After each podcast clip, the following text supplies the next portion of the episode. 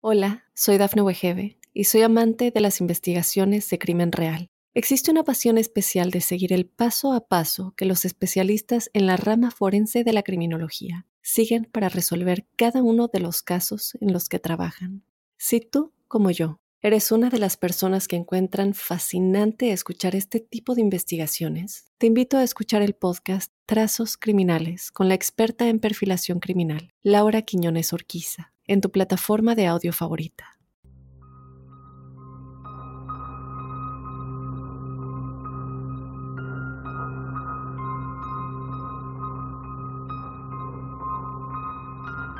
Esta no es una historia feliz. De hecho, es muy gráfica e inquietante.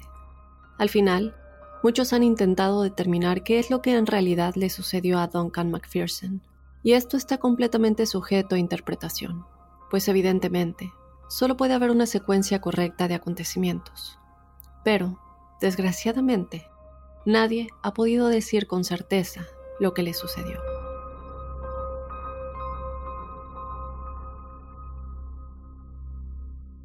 Hola crípticos, bienvenidos a otro episodio de Códice Críptico. Mi nombre es Dafne Wegebe. Yo te doy la bienvenida a otra semana con un caso que nos hará preguntarnos qué es realmente lo que sucedió.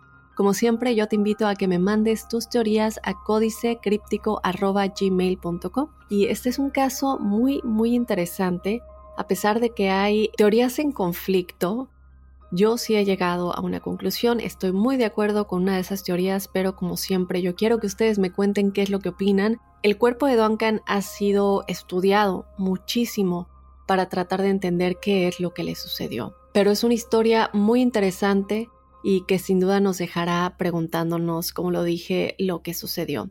Como siempre, yo te invito a que seas parte del episodio que tenemos todos los jueves, que nos mandes tu testimonial críptico para ser parte de todas las historias paranormales y sobrenaturales que ustedes crípticos nos hacen llegar. Si no lo has hecho, te invito a que lo hagas. Ya sabes que esta historia puede ser enviada eh, de manera escrita, si quieres que yo la lea, o de igual manera nos puedes mandar un audio si lo quieres contar de tu propia voz. Y si no lo has hecho o apenas estás descubriendo Códice Críptico, te invito a que te suscribas o nos sigas dependiendo en la aplicación en la que nos estés escuchando para que te lleguen las notificaciones de cada nuevo episodio. Y bueno, sin más, vamos ya a comenzar con el episodio, con el Códice Críptico de esta semana, la misteriosa desaparición y muerte de Duncan McPherson.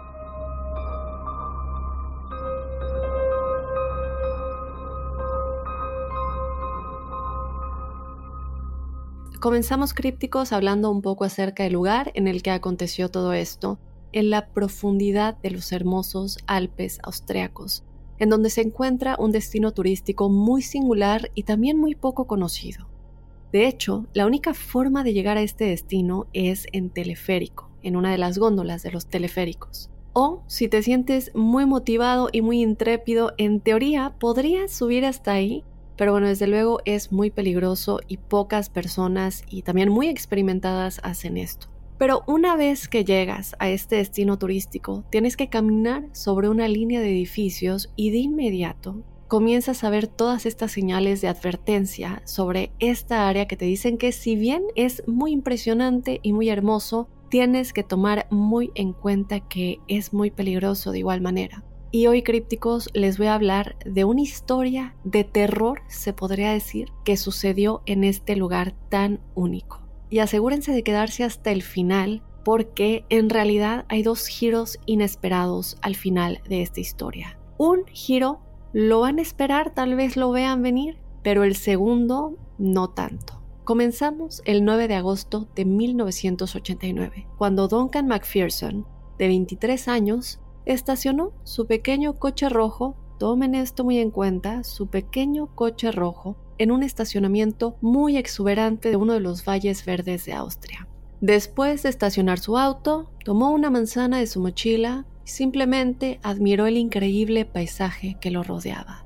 Y ustedes se preguntarán, bueno, pero ¿cómo sabes lo que estaba haciendo? Hay pistas de todo esto. Él estaba cerca de los Alpes austriacos, por lo que literalmente había montañas que sobresalían por todas partes. Ahora Duncan, que era originario de Canadá, él había logrado convertirse en este increíble deportista de primera selección de los New York Islanders en 1984. Y para los que no sepan, como yo hasta que me adentré en esta historia, los New York Islanders son un equipo profesional de hockey sobre hielo en Estados Unidos, pero a pesar de que vemos esta gran promesa y atletismo de Duncan, realmente es que fue muy difícil para él poner su vida en orden y por eso nunca llegó a formar parte de las grandes ligas de los New York Islanders. Entonces, debido a esto, en 1989 Duncan es como que comenzó a darse cuenta de que tal vez su carrera en el hockey estaba llegando a su fin y que necesitaba pensar qué iba a hacer con su futuro. Tal vez él necesitaba dejar los patines a un lado con mucha frustración, pero aún así sabía que podría hacer algo diferente y valioso con su vida. Es en este momento que Duncan decidió que seguiría un camino diferente en su carrera, pero que este giro lo mantendría todavía dentro del mundo del hockey y esto es que se convertiría en entrenador.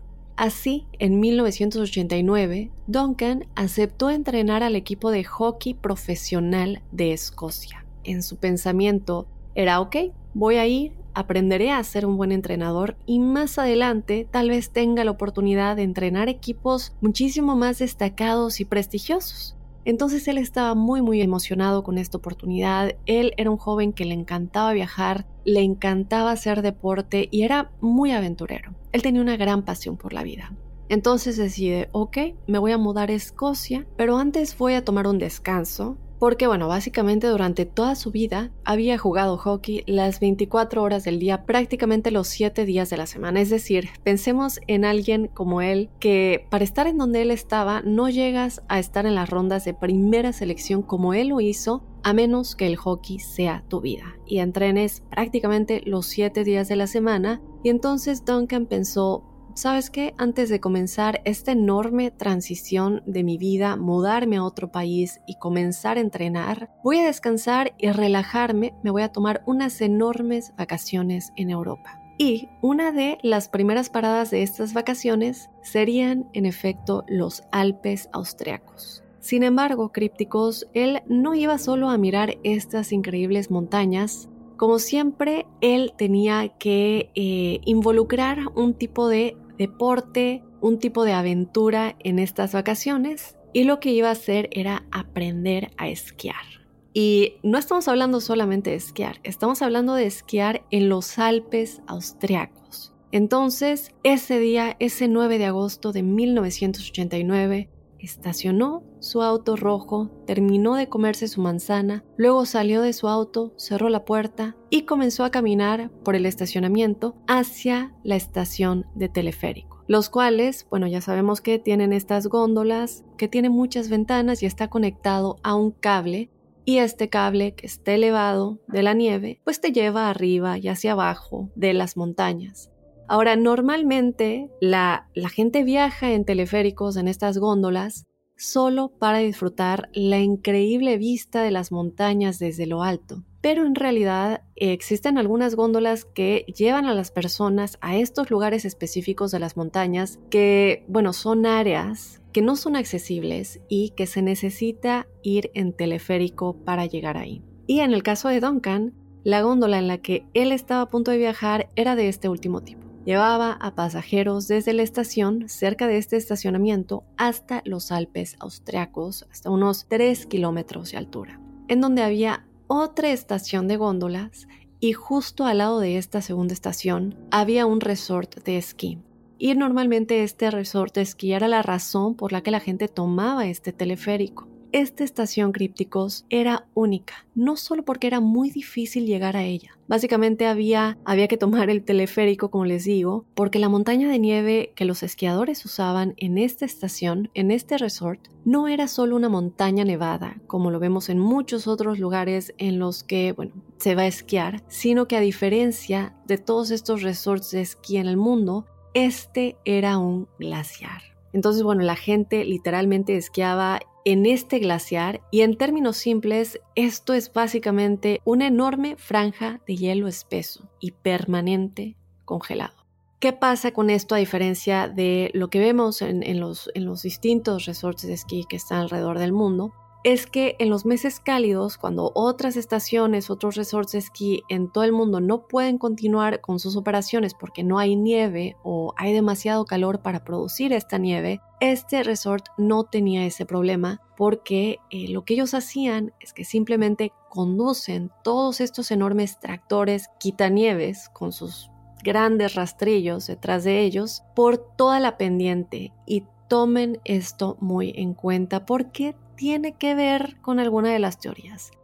Entonces estamos hablando de estos enormes tractores quitanieves que básicamente cortan la capa superior del hielo, convirtiéndolo en polvo para que la gente pueda esquiar, lo que desde luego les permite básicamente permanecer abiertos todos los días del año. Entonces, deja el estacionamiento, camina hasta esta estación del teleférico, compra su boleto y luego sube a la primer góndola que pasó por la estación. Después de lento pero hermoso viaje, llega a las montañas en donde está este exuberante resort de esquí. Duncan finalmente ve todo este gran glaciar justo detrás de él que se extendía hasta la cima de la montaña. Y unos minutos más tarde, la góndola en la que se encontraba Duncan llegó junto con las demás cóndolas, todos se bajan y luego él inmediatamente camina hacia el resort, se dirige a la tienda de alquiler de equipos y después de conseguir una tabla y sus botas y bueno, todo el resto del equipo que se necesita para, para hacer esto, yo la verdad no lo he hecho, a lo mejor muchos de ustedes sí. Él es un joven que para empezar era un jugador de hockey, tiene muchísima experiencia, pero nunca ha hecho esto antes.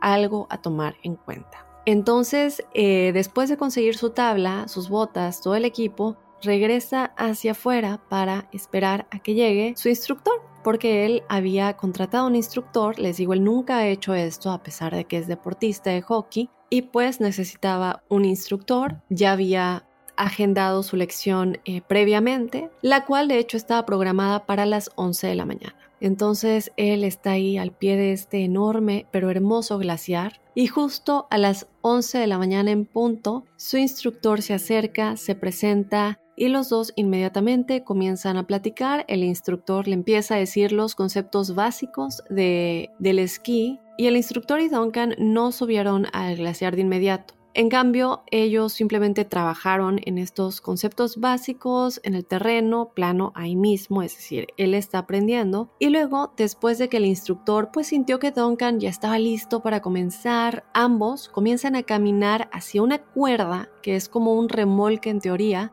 Se agarran de esta cuerda, esta es una pues una forma de llegar a la cima de la pendiente y hay un cable que gira desde la parte superior hasta la parte inferior de la, de la pendiente, de la montaña. Aquí hay todas estas barras unidas al cable y los esquiadores prácticamente agarran la barra mientras están parados y literalmente son arrastrados montaña arriba. Y así crípticos, pues Duncan y el instructor se agarran de la cuerda y se dirigen a la cima del glaciar. Una vez que estuvieron ahí, el instructor se puso sus esquís, luego Duncan hizo lo mismo y luego comenzaron a bajar muy lentamente, comienzan a avanzar. Duncan no solo iba directamente montaña abajo, recordemos que es un principiante, entonces él iba muy lento, controlado, el instructor lo iba guiando y a medida que bajaba, también le daba eh, pues consejos, ¿no? Sobre cómo mantenerse más al límite, cómo reducir la velocidad, cómo acelerar, pero muy rápidamente el instructor se dio cuenta que Duncan pues era muy bueno manteniendo el equilibrio, que sus piernas eran fuertes. Y digo, esto es muy obvio, ¿no? Era un jugador de hockey profesional, y el instructor realmente es que estaba muy sorprendido y le estuvo diciendo a Duncan todo el tiempo que eh, el, tiempo en el que estaban bajando, lo increíblemente bien que lo estaba haciendo en su primera lección. Ahora, esto a lo mejor no fue muy buena idea. Finalmente, después de aproximadamente una hora de descender muy lentamente por este glaciar, llegaron al final donde habían estado haciendo algunas cosas en terreno plano por primera vez, cuando les decía al inicio, y cuando llegaron ahí empezó a llover. Estaba lloviendo tan fuerte, crípticos, que mucha gente en la montaña pues decidieron abandonarla, correr dentro de este complejo, de este resort, y el instructor en ese momento mira su reloj y le dijo, mira, sabes que de todas maneras ya va a ser nuestra hora límite, no creo que tengamos tiempo para volver a subir, además está lloviendo, Y Duncan dijo, bueno, realmente es que a mí no me importa la lluvia, pero también entendió por parte del instructor que no eran las condiciones ideales y decide, ok, lo voy a dejar aquí. Él quería continuar, pero decide hacerle caso al instructor, entonces terminan la lección ahí mismo, en ese momento, y deciden entrar y almorzar juntos. Y cuando entraron, el instructor se dio cuenta de que el suéter de Duncan estaba completamente mojado, estaba empapado. Y recordemos, bueno, él tiene un impermeable amarillo arriba de este suéter, pero el suéter estaba empapado. Entonces el instructor le dice, eh, le ofrece a Duncan que si quería quitarse su suéter, que lo podía colgar dentro de su oficina y al final del día, pues ya debería estar seco. Duncan pensó, ok, perfecto, se quita el suéter mojado y se lo da al instructor. Mientras el instructor va a su oficina, en ese momento Duncan se dirige a la tienda de regalos y compra un suéter nuevo. Después de eso, ya con el suéter nuevo, se encuentra de nuevo con el instructor en la cafetería, donde ambos se sentaron, disfrutaron una agradable comida, platicaron un rato y después de que terminaron de comer, ambos miraron por la ventana y vieron que la lluvia ya eh, pues había bajado. Pero a pesar de que la lluvia había bajado crípticos, había muchísima niebla. Y la verdad es que muy pocas personas estaban regresando a la montaña. Sin embargo, el instructor le dijo a Duncan, mira, lo hiciste tan bien hoy que deberías volver a salir solo esta tarde, hazlo lento, con cuidado, como te estaba enseñando, y mañana cuando tengamos nuestra segunda lección, tal vez podamos entrar en algunas cosas más avanzadas. Duncan desde luego pensó, esta es una gran idea, una gran oportunidad, entonces le dijo al instructor que definitivamente saldría y practicaría por su cuenta. Y así Duncan agarró una tabla y comenzó a caminar hacia la puerta. A la mañana siguiente, el instructor de Duncan llegó un poco temprano a su segunda lección. Entonces, bueno, después de bajarse de la góndola, se dirige al resort, toma una taza de café en la misma cafetería donde él y Duncan habían comido el día anterior. Y luego, después de eh, terminar su café, como les digo, tenía tiempo, había llegado un poco temprano, toma una tabla de snowboard, el resto de su equipo y luego sale para encontrarse con Duncan en el lugar de encuentro que ambos habían acordado pero cuando llegó el momento crípticos de comenzar la lección, no apareció. Entonces el instructor pensó, a lo mejor eh, había algún otro lugar donde íbamos a encontrarnos, me equivoqué en la hora tal vez, miró la hora, recordó la conversación que tuvo con él y en efecto dijo, no, estoy bien, esta era la hora y, este era un lugar, dijimos que al pie de la cuerda del, del remolque y pues estoy seguro que era aquí. Entonces, bueno, esperó y esperó y Duncan pues no llegó, no apareció. El instructor sí estaba desanimado porque, bueno, él y Duncan realmente pues se habían llevado muy bien. El día anterior habían tenido una plática muy agradable y él realmente es que estaba ansioso por enseñarle a Duncan un poco más hoy, ¿no? La idea que tenían que iban a hacer cosas más avanzadas. Pero el instructor también sabía que era bastante común que eh, los turistas muchas veces cancelan sus lecciones de snowboard o de esquí, de seguimiento, por el hecho de que están de vacaciones, ¿cierto? Entonces es como se presentan en su primer día, están muy animados, se meten mucho en ello, planean ir al día siguiente, pero luego otras distracciones en sus vacaciones pues los llevan a otra parte y, y no se presenta la lección. Esto es algo que él ha estado haciendo muchísimos años y era algo común. Por eso el instructor pues no lo tomó como algo personal ni se, em, no sé, no le alertó nada el hecho de que él no se había presentado. Simplemente asumió que Duncan había encontrado algo más que hacer en sus vacaciones. Sin embargo, él sabía que lo tenía que volver a ver porque había dejado su suéter en la oficina. Recuerdan que estaba empapado y que le dio el suéter al instructor para que se secara en su oficina y pues él asumió a lo mejor hoy se fue a pasear otras partes, pero tiene que regresar por su suéter. Una semana después, crípticos, los padres de Duncan, que estaban en casa en Canadá, reciben una llamada telefónica muy inesperada del equipo de hockey profesional en Escocia, del cual Duncan iba a ser entrenador después de estas, eh, vacaciones en Europa. El representante de este equipo de hockey le pregunta a los padres de Duncan si sabían dónde estaba su hijo. Ellos dicen, bueno, ¿por qué? ¿Qué sucede? Bueno, resulta que no se presentó a su primer día de trabajo, les comenta el representante. En ese momento los padres de Duncan inmediatamente dijeron, bueno, esto no tiene ningún sentido. Él estaba muy entusiasmado con este trabajo, no estaba muy emocionado por su primer día y realmente era algo muy importante para él. él nunca perdería su primer día por lo que los padres le dijeron al, representante del equipo que intentarían ponerse en contacto con Duncan y tan pronto como lo hicieran, pues se pondrían en contacto con el equipo. El representante le dijo lo mismo a los padres, nosotros haremos lo mismo en caso de que nos podamos poner en contacto con él antes que ustedes. Sin embargo, crípticos, después de esta llamada, los padres de Duncan rápidamente se dieron cuenta de que intentar ponerse en contacto con su hijo iba a ser casi imposible. Es decir, sabían que Duncan se había ido de vacaciones a Europa, pero no tenían su itinerario. No sabían a qué países iba o en qué orden. En realidad solo sabían que estaba muy emocionado.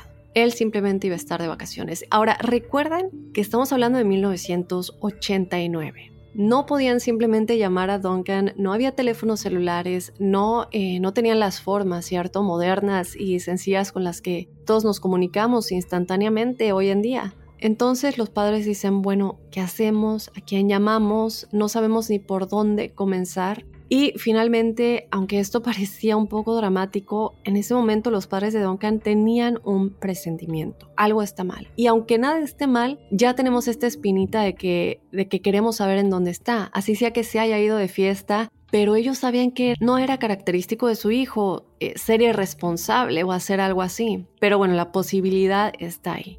Los padres decidieron presentar un informe de personas desaparecidas ante Interpol.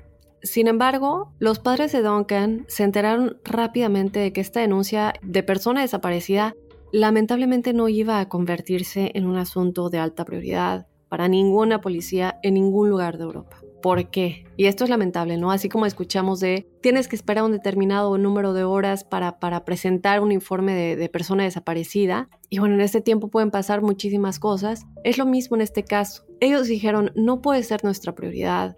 Uno, él tiene 23 años de edad, está sano, es fuerte, es inteligente, porque bueno, ellos se dedican desde luego a investigar a la persona, a ver el perfil de la persona en, en, caso de que la investigación vaya a suceder. En este caso se dan cuenta de todo eso y dicen realmente todo lo que había sucedido era que Duncan había faltado a su primer día de trabajo y esto al terminar estas enormes vacaciones europeas. Entonces hay muchas razones por las que eso pudo haber sucedido. Quizá decidió extender sus vacaciones. A lo mejor él no es muy profesional, decidió que quería seguir vacacionando, no avisó. O tal vez ya se arrepintió de aceptar el trabajo después de todo y vio una nueva vida, ¿no? De, de viajero en Europa. En resumen, a los padres se les dijo que si querían encontrar a su hijo ahora mismo en ese momento y no querían esperar, tendrían que buscarlo por ellos mismos.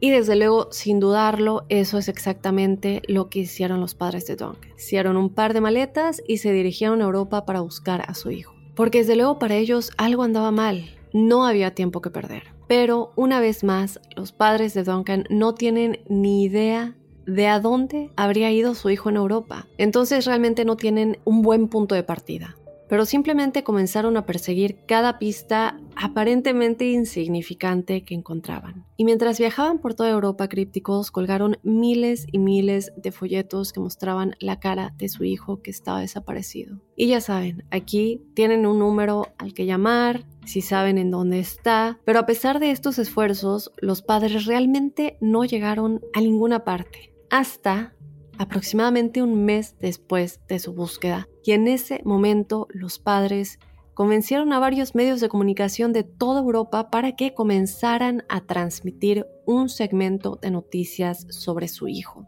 Y uno de estos segmentos de personas desaparecidas se transmitió, en efecto, en Austria.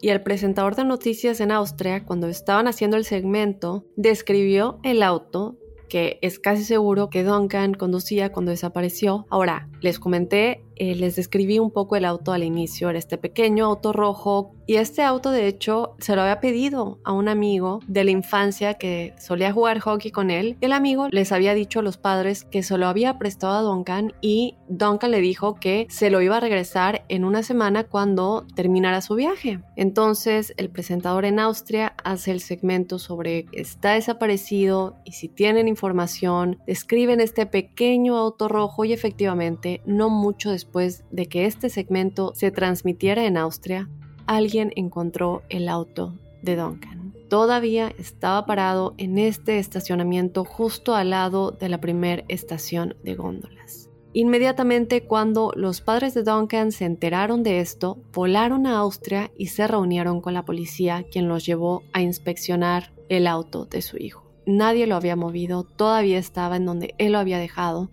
Y luego también la policía le mostró a los padres lo que habían encontrado dentro del auto, que incluía el pasaporte de Duncan, una carta a su novia en donde él hablaba de lo emocionado que estaba de ir a Escocia, lo cual, bueno, les dio otra otra pista de que él nunca habría perdido su primer día de trabajo o esta oportunidad. Y también había una bolsa de fruta podrida que incluía el hueso de la manzana que se había comido antes de bajarse a los momentos finales de su vida. La policía también le dijo a los padres que ahora, pues con el descubrimiento de este vehículo, realmente iban a comenzar a investigar este caso de persona desaparecida para tratar de encontrar a su hijo y que al día siguiente iban a lanzar una gran búsqueda en la zona cercana y así crípticos los padres de Duncan que ahora se sentían pues un poco optimistas dentro de lo que cabe de que podrían obtener algunas respuestas dejaron a la policía fueron a un hotel local para descansar pero cuando llegaron al hotel local en donde ellos se iban a quedar esa noche pues aún tenían algunos folletos con ellos y comenzaron a entregar folletos ahí en el lobby del hotel.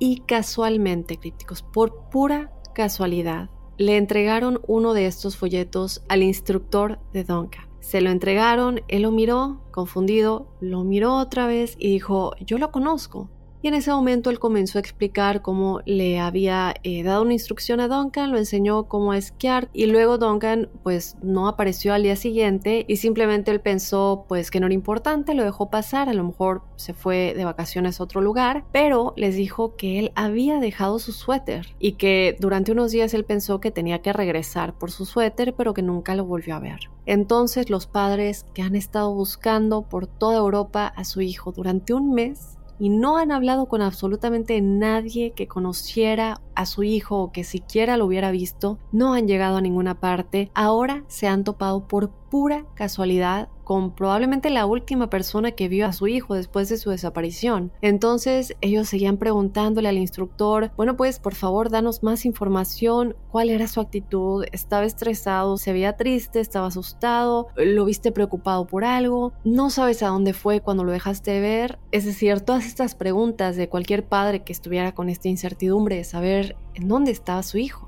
Pero el instructor realmente no tenía mucha más información que ofrecer, entonces trató de responder las preguntas lo mejor que pudiera, pero finalmente les pidió disculpas, les dijo, miren, la verdad es que lo siento, todo lo que sé es que después de almorzar juntos, él dijo que iba a salir y practicar por sí solo y luego por supuesto al día siguiente no lo vi y pues nunca regresó. Entonces los padres finalmente dijeron, bueno, Gracias por la información. Por favor, comunícate con nosotros si recuerdas algo más. El instructor dijo que lo haría. Y luego de eso los padres se dirigieron a la habitación, se fueron a descansar y a la mañana siguiente los padres se levantaron temprano y se dirigieron al estacionamiento en donde estaba el auto de Duncan. Ahí estaban todas estas personas, oficiales de policía, perros policía, voluntarios que estaban ahí para ser parte de esta gran búsqueda. Y así, después de que los padres pues le explicaron a los líderes del grupo, eh, de este grupo de búsqueda, lo que les había dicho el instructor, que muy probablemente su hijo había estado en la estación de esquí glaciar cuando desapareció, pues todo el grupo de búsqueda rápidamente se subió a las góndolas y se dirigieron hasta el lugar. Durante todo el día, este grupo de búsqueda literalmente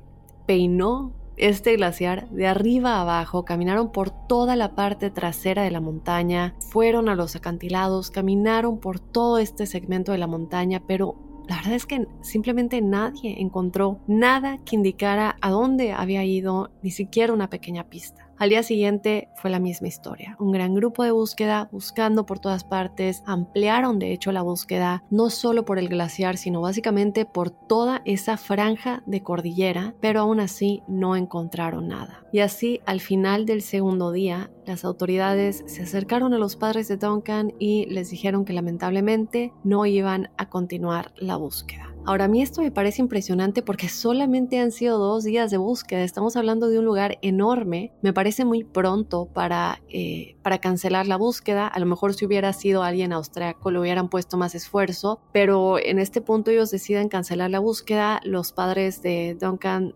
lamentablemente no pueden hacer nada para pues para cambiar esto, deciden, bueno, nosotros no vamos a cancelar la búsqueda y continuaron buscando a su hijo por los siguientes 14 años. Durante todo este periodo de tiempo regresaron al glaciar crípticos una y otra vez. Conocían a todos los miembros del personal, conocían todos los rincones de todo el lugar, pero nunca encontraron ninguna señal de su hijo.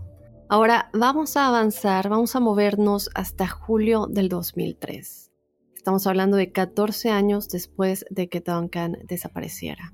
Y un empleado de la estación de esquí de este glaciar estaba montando la cuerda del remolque hacia la cima de la montaña cuando de pronto notó que había un pedazo de basura bastante grande de color amarillo brillante justo en el medio de la pendiente. El empleado se agarró de la cuerda, comenzó a subir, luego la soltó, se deslizó hasta esta cosa amarilla, este pedazo de basura, se agachó y empezó a tirar de este trozo amarillo que estaba un poco enterrado y de repente se detuvo, absolutamente horrorizado. Pronto se dio cuenta que este algo lo estaba mirando fijamente, ya que sí en efecto era el cuerpo de Duncan, pero se había preservado muy bien por las temperaturas y el haber estado debajo de la nieve. Ahora, si bien nadie sabe con certeza, crípticos, qué es exactamente lo que le pasó a Duncan, hay algunas teorías, vamos a hablar de dos, pero aquí está la principal.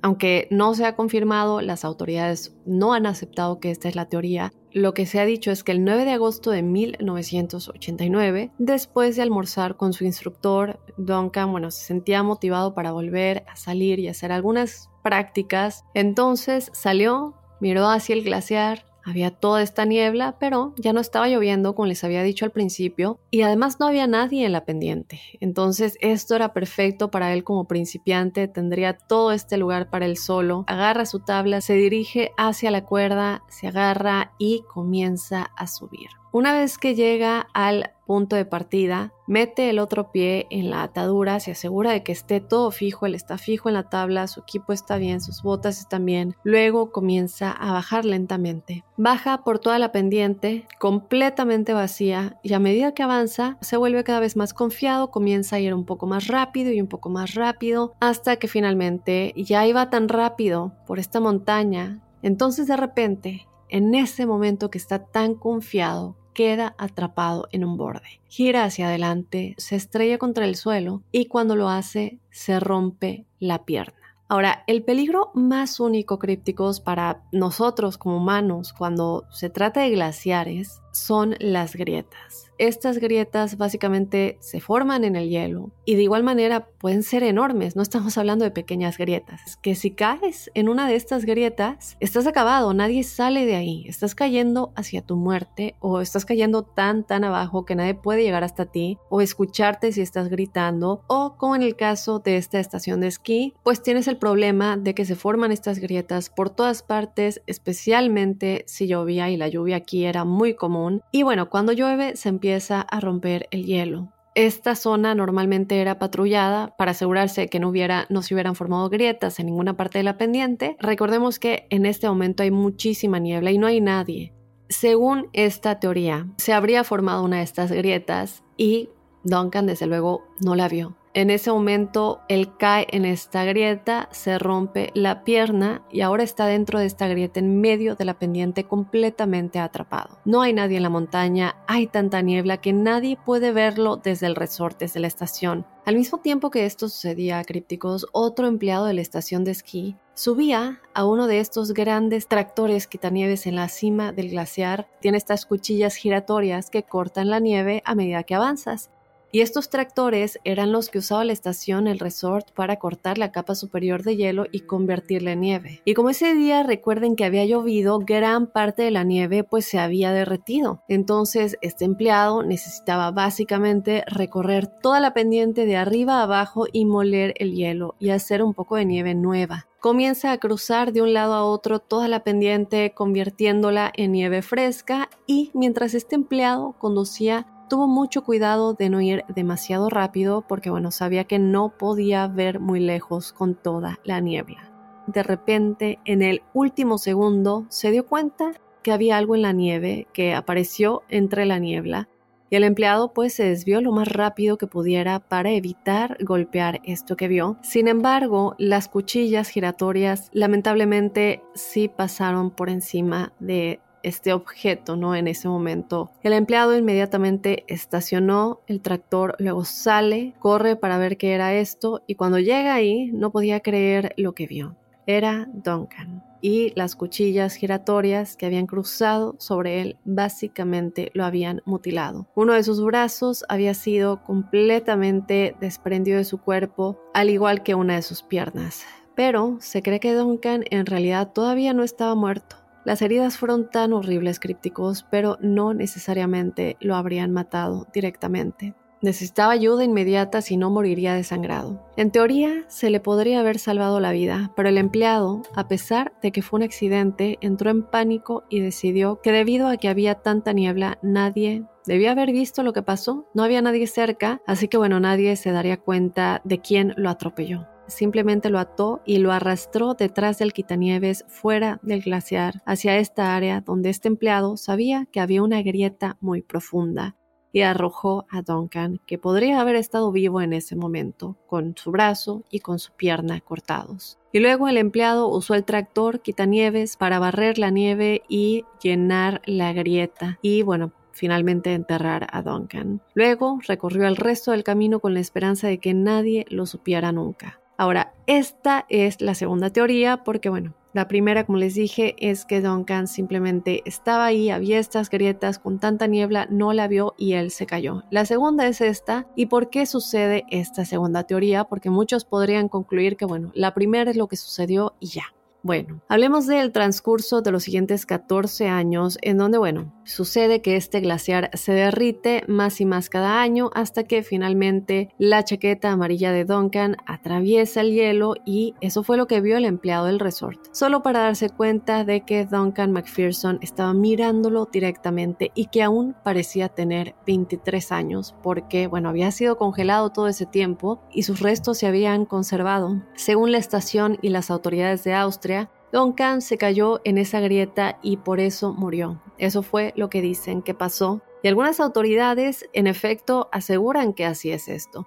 De igual manera, un patólogo austriaco añadió su teoría de que las lesiones de Duncan fueron causadas por 14 años de movimiento de hielo, nieve y sedimentos. Pero recordemos que cuando sacaron a Duncan del hielo, descubrieron que su cuerpo había sido cortado en pedazos e incluso su tabla de snowboard también estaba destrozada, también estaba cortada en pedazos. Y esto contaba una historia muy diferente. Entonces los padres de Duncan desde luego no se dieron por vencidos, consiguieron un patólogo de Canadá, de su país de origen, y el patólogo dijo que sí, que lo más probable es que hayan sido las cuchillas del tractor, pero bueno, desde luego los austriacos cuentan una historia distinta. Yo quiero que tú me cuentes, críptico, qué es lo que opinas, desde luego, en cuanto al conductor, si esta es la teoría cierta, que bueno, habría estado manejando este tractor, pues nunca fue identificado y nadie fue acusado oficialmente. A pesar de que esta era una teoría y que los padres de Duncan podrían haber puesto una demanda, ya había un estatuto de limitaciones que lamentablemente para el 2003 ya había eh, expirado. Y para darles contexto, el Estatuto de Limitaciones básicamente habla eh, del tiempo límite para poner una demanda y este tiempo ya había pasado para el 2003. Por lo tanto, bueno, nadie ha sido considerado responsable por la muerte de Duncan. El caso no puede ser abierto, incluso si los padres de Duncan llegaran a, a pedirlo, a intentar abrir el caso.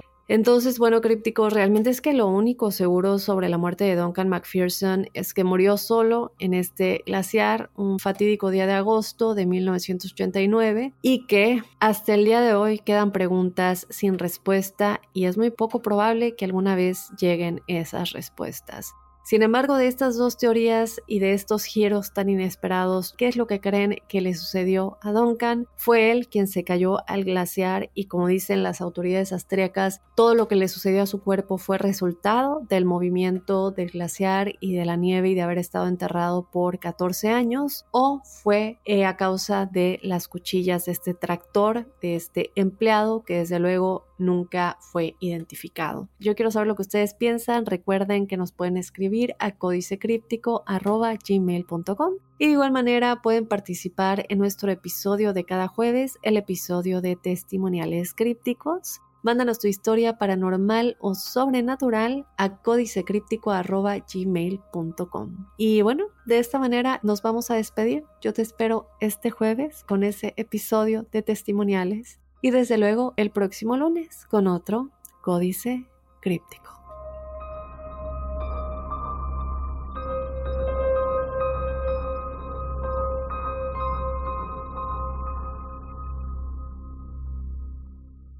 Hola, soy Dafne Wegebe y soy amante de las investigaciones de crimen real. Existe una pasión especial de seguir el paso a paso que los especialistas en la rama forense de la criminología siguen para resolver cada uno de los casos en los que trabajan.